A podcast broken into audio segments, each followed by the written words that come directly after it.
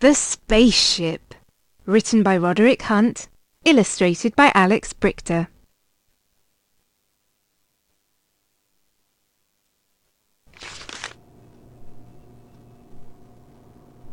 Floppy went to sleep and he began to dream.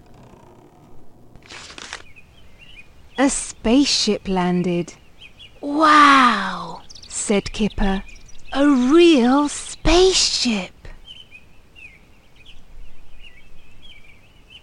An alien came out. I am Zig, he said.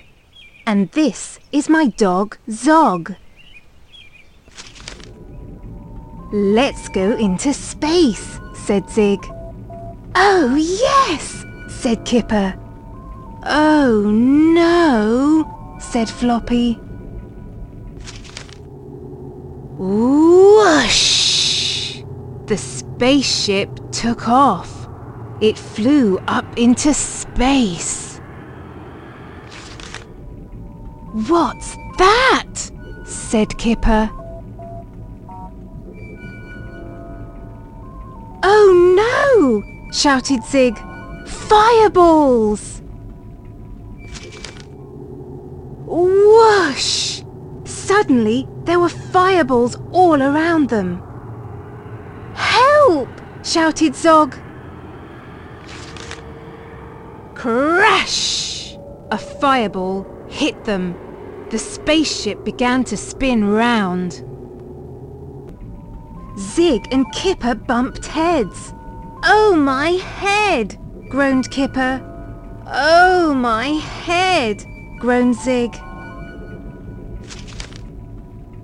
Floppy saw a very big fireball.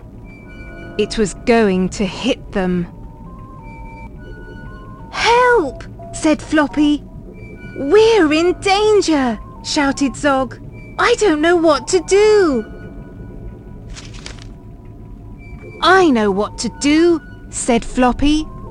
I can fly the spaceship.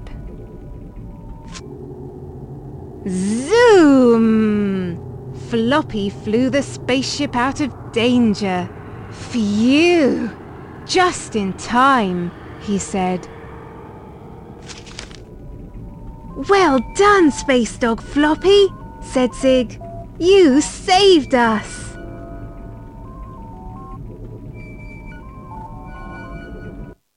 Why did Floppy dream about space? How did Floppy feel about being in space? Why did Floppy have to take control of the spaceship?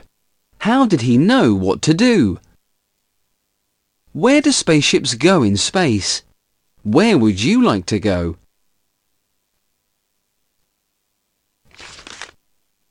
A maze. Help the spaceship find its way through the fireballs to the Earth.